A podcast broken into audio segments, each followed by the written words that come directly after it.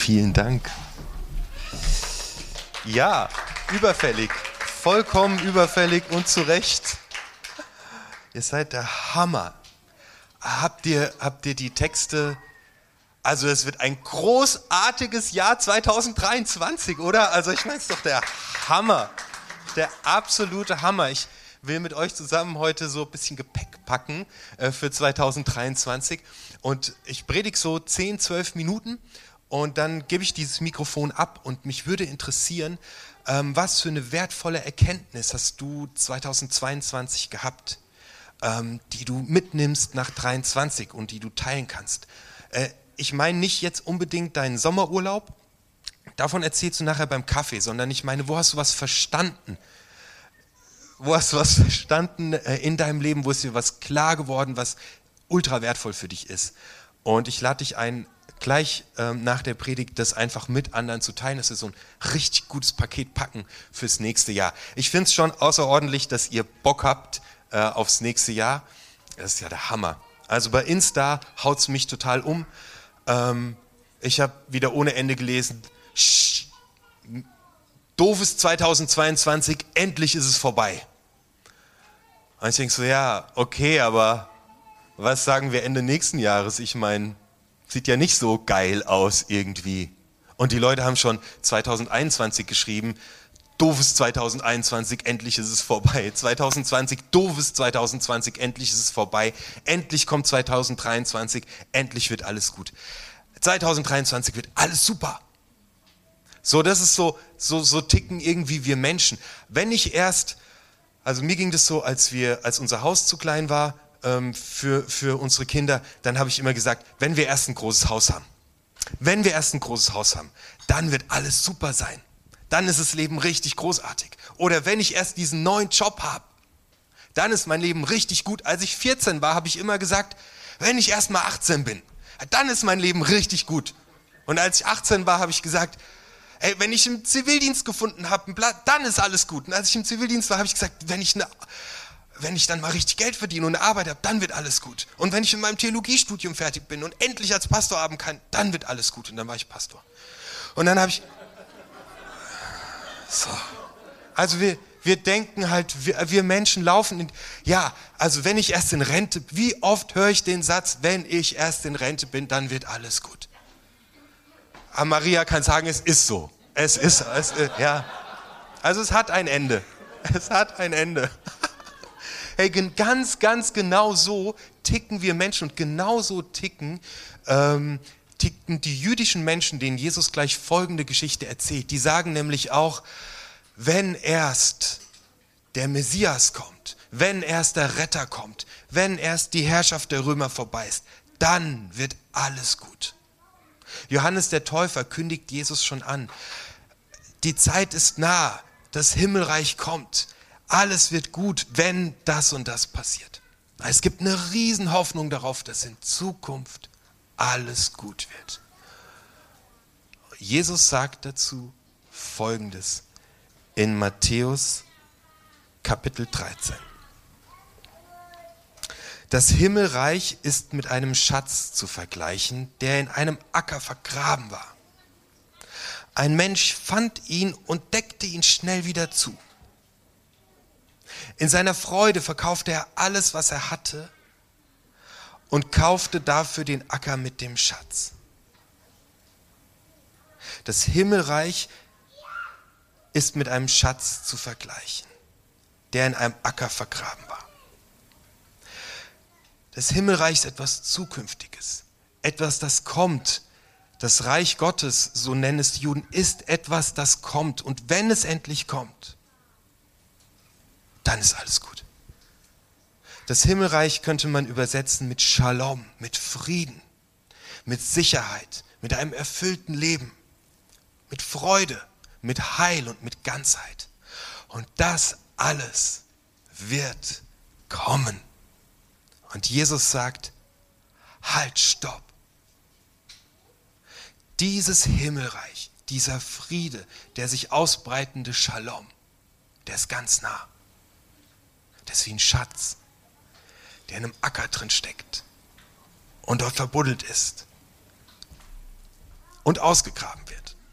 Da steht, der ist wie ein Schatz, der vergraben war. Also ist Vergangenheit, jetzt ist er ausgebuddelt. Es will ausgegraben und aus der Erde rausgeholt werden und es wird, dieser Schatz wird zum Himmelreich, zum Frieden, zum Shalom, wenn man ihn rausholt aus der Erde. Also augenscheinlich ist er verdeckt mit Erde, mit Schmutz, mit Dreck. Aber er ist da. Und zwar jetzt. Er ist schon da. Der Friede, der ist schon da.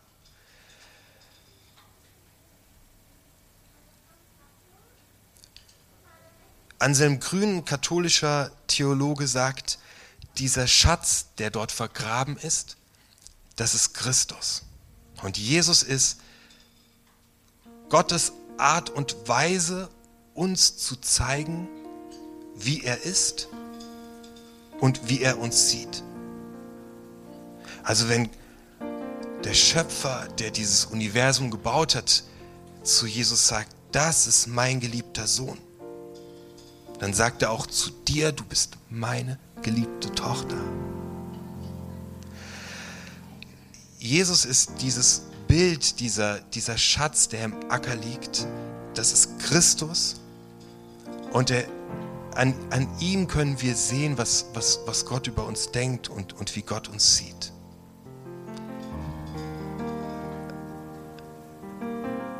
Er ist das unverfälschte Bild.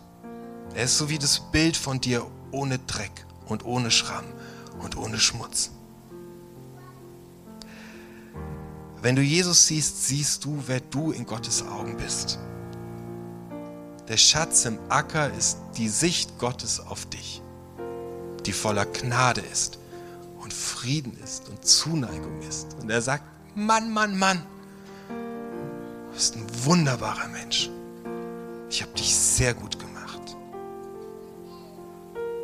Und es wird verbuddelt und es kommt Schmutz drauf weil diese Welt eben chaotisch ist und zerbrochen ist.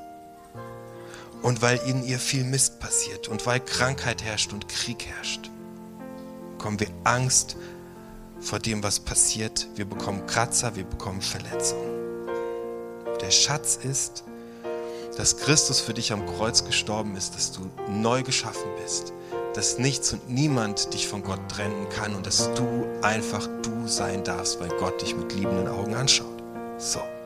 Und es will ausgebuddelt werden. Die Frage ist, wenn du in dieses Jahr 2023 gehst, worauf, worauf richtest du dich aus? Auf alles das, was noch fehlt und was, was du dringend brauchst, damit wenn du das hast, wird alles gut sein? Rennst du weiter in diesem Rad rum, wenn ich, wenn ich erst gesund bin, dann wird alles gut sein. Wenn ich erst diese Beförderung bekommen habe, dann wird alles gut sein. Wenn ich mein Haus erst fertig renoviert habe, dann wird alles gut sein. Worauf richtest du deinen Fokus? Wenn du deinen Fokus auf alles richtest, was dir fehlt und was gut werden muss, bis du es hast, dann rennst du und rennst du und rennst du und du wirst nicht glücklich. Wenn du deinen Fokus auf das richtest, was du nicht hast, wird es ein ganz schlimmes Jahr 2023. Wenn du aber deinen Fokus auf das richtest, was du hast, auf diesen Schatz, auf das, was du bist, wie, wie Gott dich sieht, dann wird es ein Jahr des Friedens. Weißt du, das Krasse ist, wenn du selbst diesen Fokus einnimmst auf das, was du hast, dann verbreitet sich das automatisch im Außen.